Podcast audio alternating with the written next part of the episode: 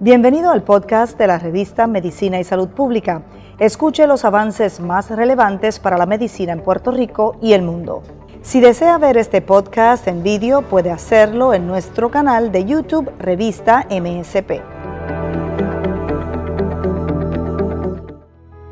Mi nombre es Víctor N. de Noel Ortiz Justiniano y yo trabajo, eh, soy catedrático de la Escuela de Medicina de Puerto Rico, eh, también de la de Ponce y, la de, de, la UCC. Y trabajo como director de cirugía pediátrica en el recinto de ciencias médicas eh, y director de cirugía pediátrica del Hospital Pediátrico Universitario y del Puerto Rico Women and Children Hospital.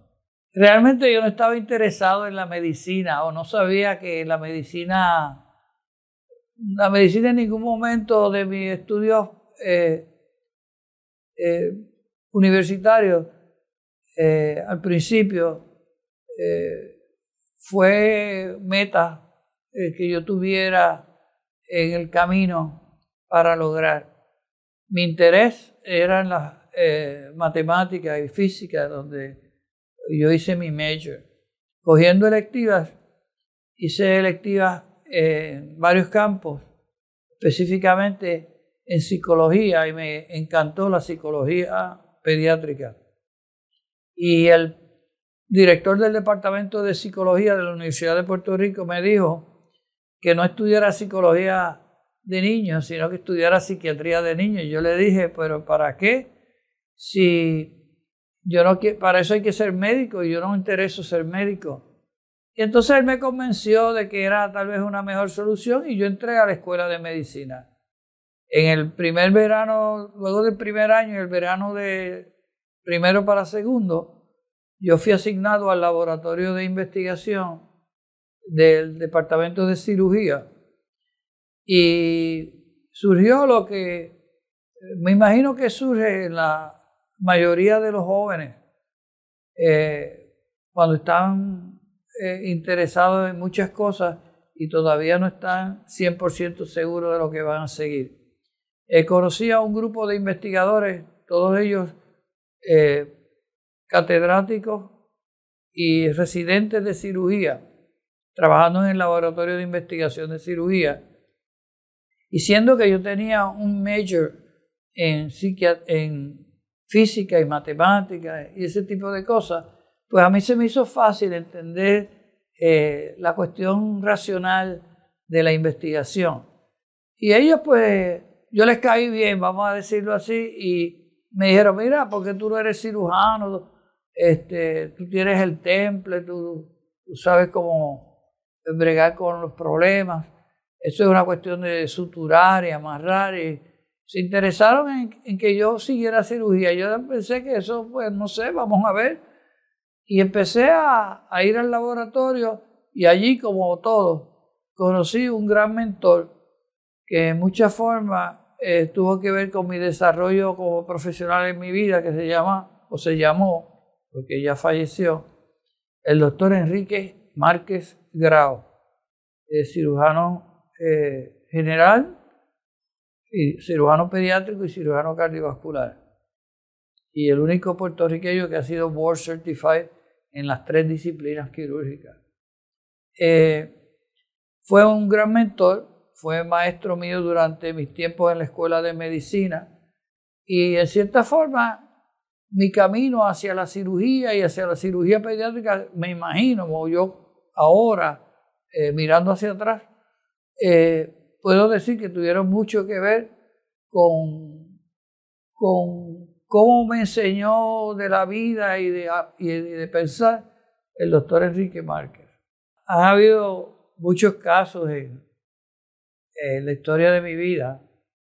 Yo eh, sé que muchos recuerdan el caso de la siamesa, que fue el primer caso que se, de siamesas que se separaron aquí en Puerto Rico y el único caso que ha habido hasta ahora.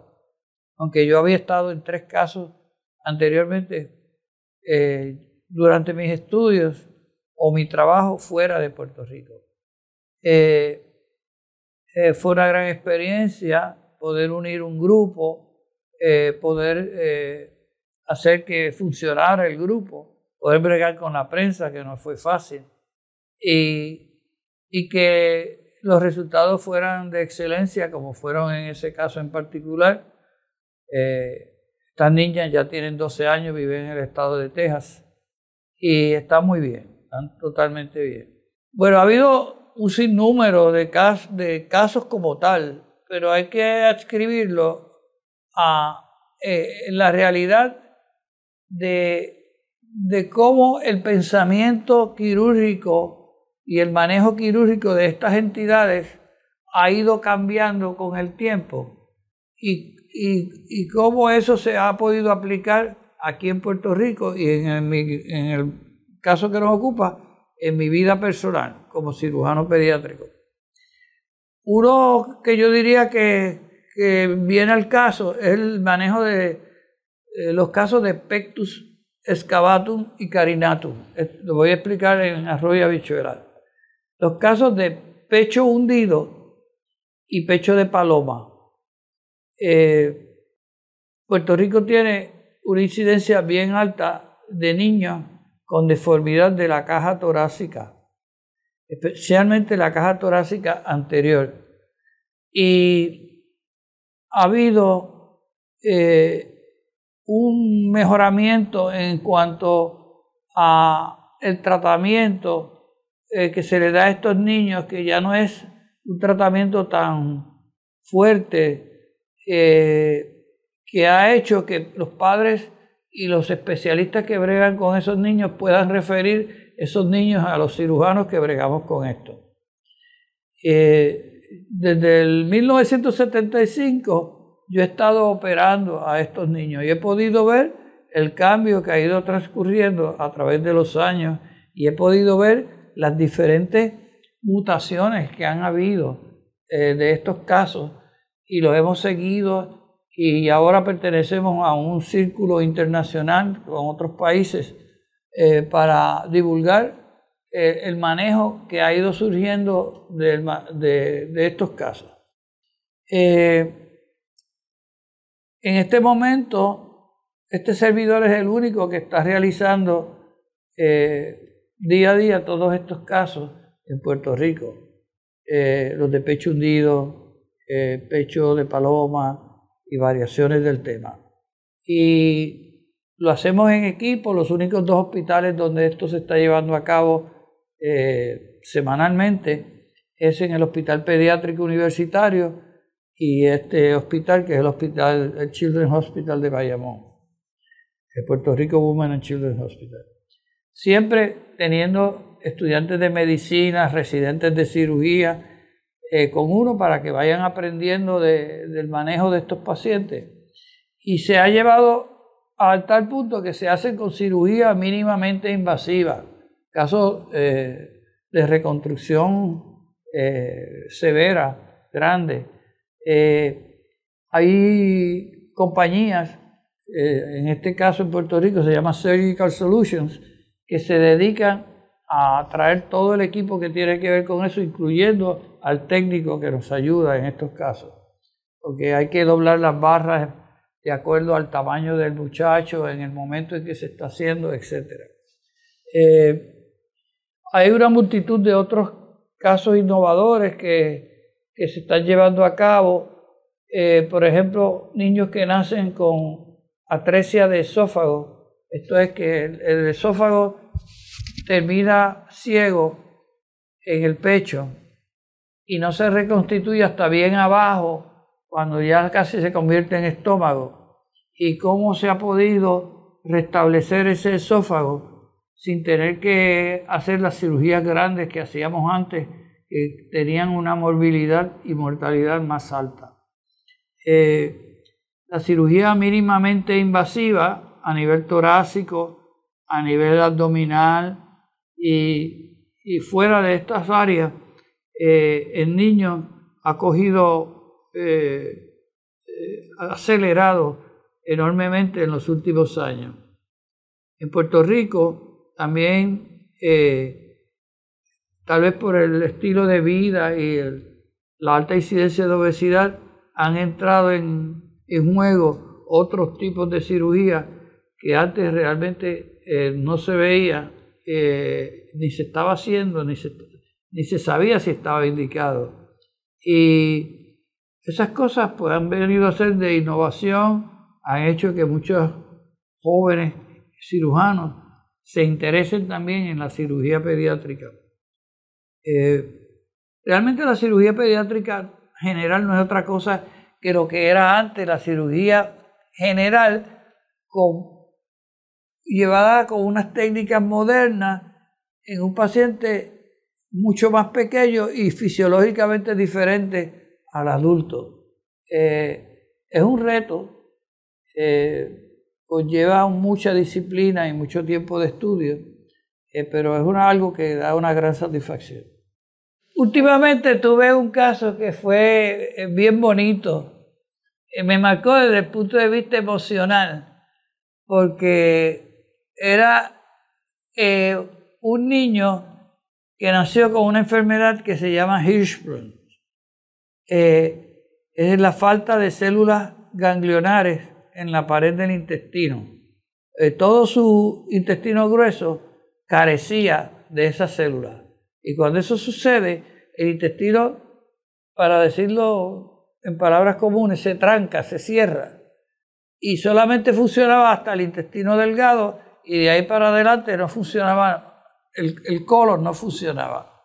Y el tratamiento, en resumen, es sacarle ese colon y llevar el intestino delgado al ano.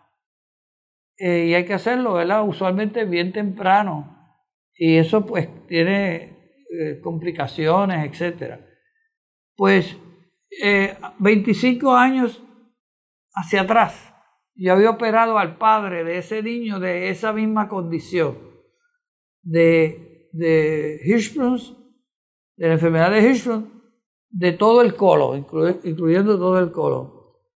Y ahora se había casado, había tenido un hijo y el hijo le salió con el mismo problema. O sea que sabemos la mitad de estos casos se pueden heredar y autosómico dominante. Y pues yo tuve el el, gran honor, por así decirlo, de poderlos operar los dos y de que estén bien. Y cuando yo voy a cogerle la firma pa, a, los padres del niño que operé recientemente, dice, ¿usted se acuerda de mí? Y yo, bueno, no sé, porque yo lo operé cuando era chiquitito, de un año. Y me dice, usted me operó hace 25 años de lo mismo. Y fue una cosa bien, bien bonita. Desde el punto ellos me enviaron un montón de fotos y para ellos, pues, eh, posiblemente fue la gran alegría y para mí una sorpresa, alegría. Eh, además, el manejo de esos casos es, un manejo, eh, ha sido un manejo innovador a través de los años. Yo opero de todo, excepto neurocirugía y ortopedia y algunas cosas son de ortopedia, ¿verdad? Yo, como cirujano general pediátrico, opero de todo y de vez en cuando me zafo y opero un adulto. Pero la mayor parte de los casos son, pues yo opero mucho cirugía torácica, eh, no cardíaca, aunque digo los ductos, se llama PDA, ducto eh, patente eh, arterioso eh, en los neonatos, aquí y en el pediátrico, y mucha cirugía torácica en los, en los bebecitos y también en los niños con los casos de pecho hundido y, y de pecho de paloma y variaciones del tema. Eh, y opero de, los demás, apéndice, vesícula, lo que venga.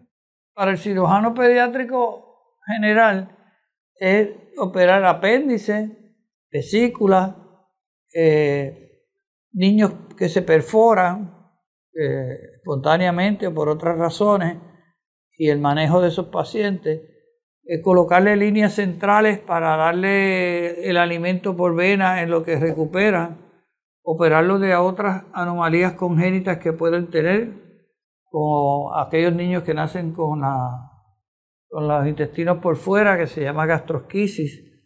Este, eh, algunos niños nacen con los intestinos a mitad de, curso, otros nacen con los intestinos mal rotados, otros nacen con quistes en los pulmones y hay que sacárselos. Eh, otros nacen con hernias del diafragma. Las hernias inguinales son bien comunes y las hernias umbilicales son bien comunes. Eh, y todos nosotros operamos mucho de eso. Los neonatos se operan por razones muy diferentes a las que se operan eh, los niños que son preadolescentes y adolescentes. Los neonatos se operan mayormente por eh, defectos que vienen ya al nacer, anomalías del, de, su desarrollo intrauterino.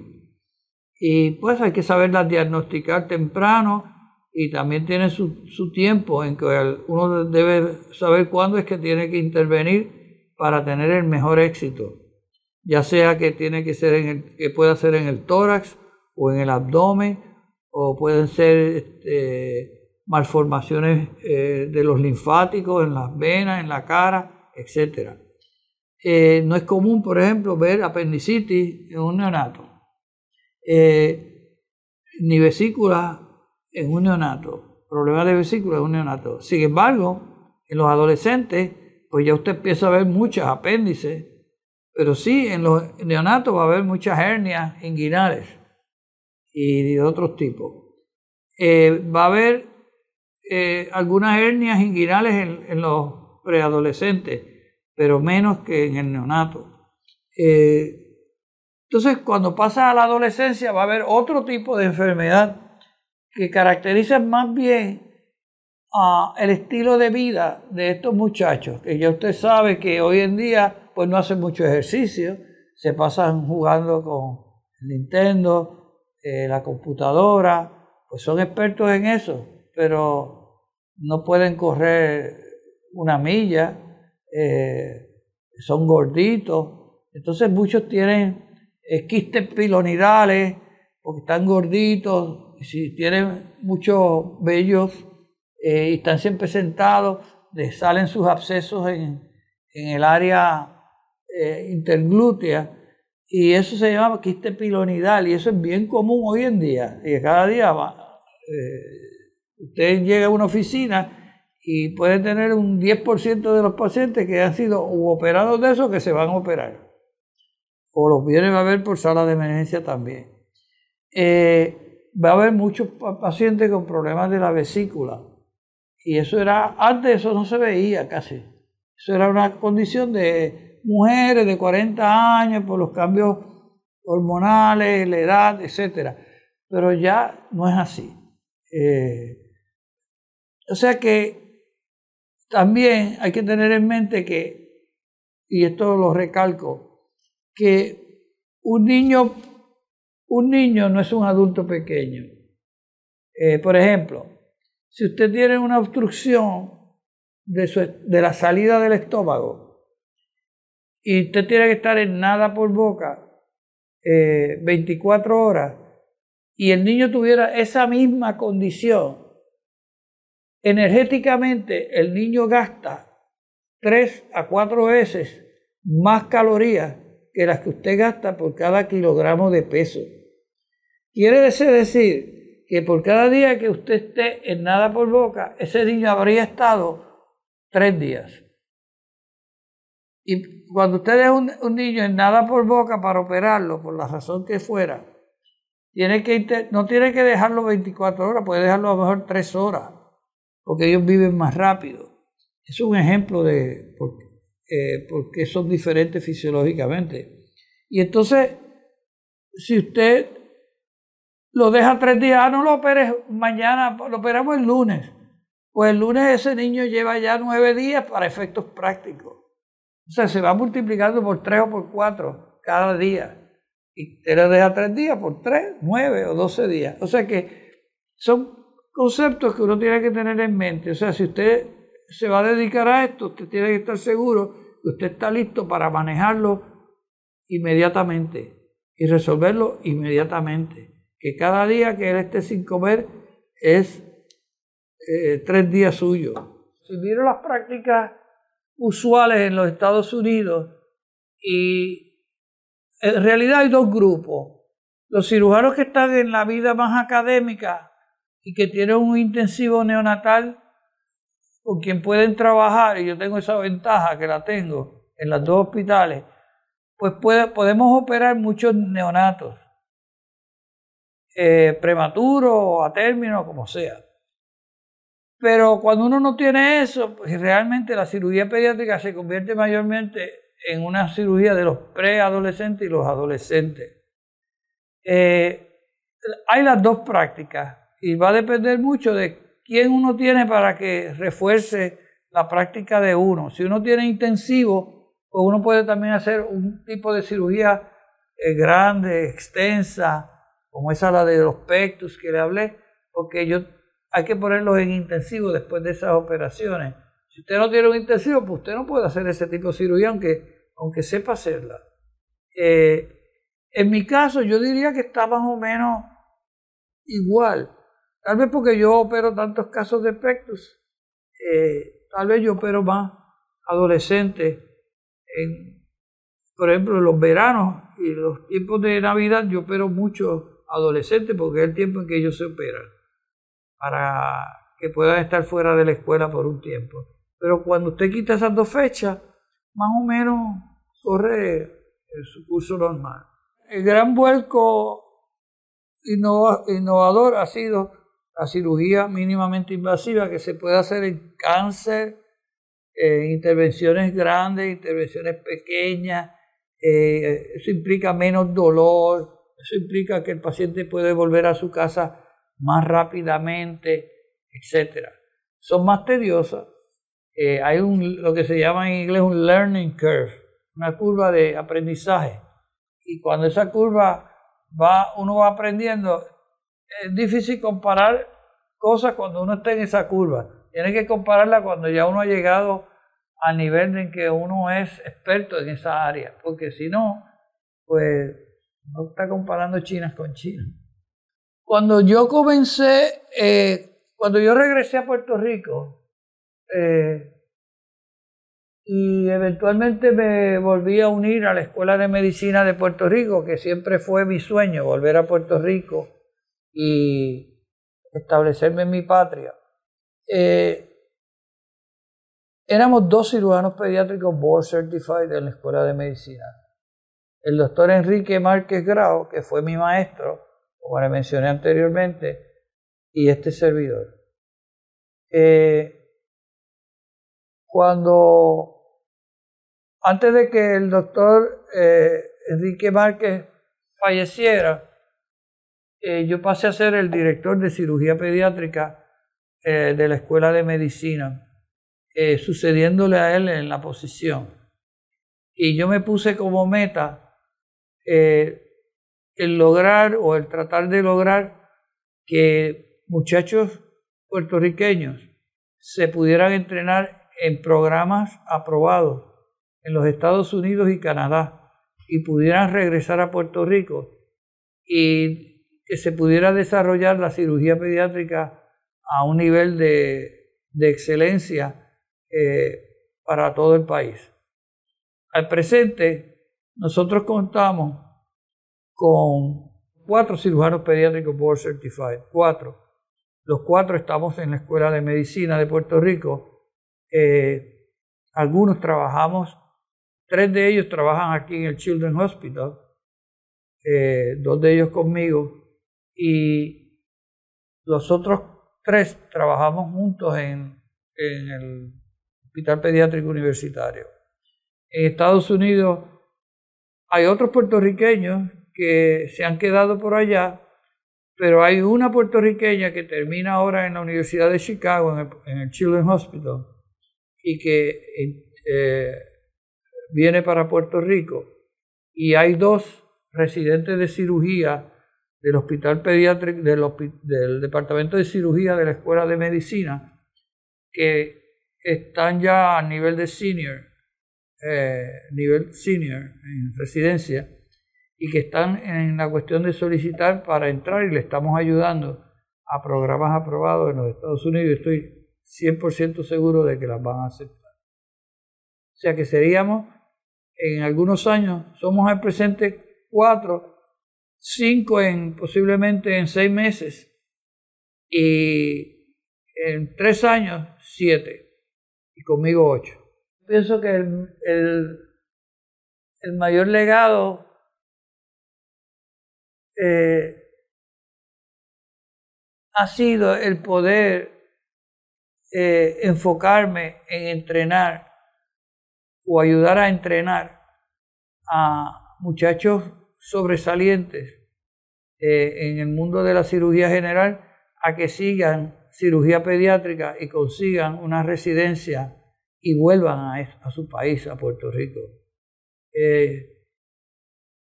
Cuando yo tomé las riendas del departamento de cirugía pediátrica en la escuela de medicina, pues solamente quedábamos el doctor Márquez y yo y él estuvo meses prácticamente. Y de ahí en adelante hemos podido crecer hasta tener eh, cuatro, y como le dije, cinco en, en cuestión de un par de meses más, y siete en, tal vez en tres años más. Así que 7 a 8.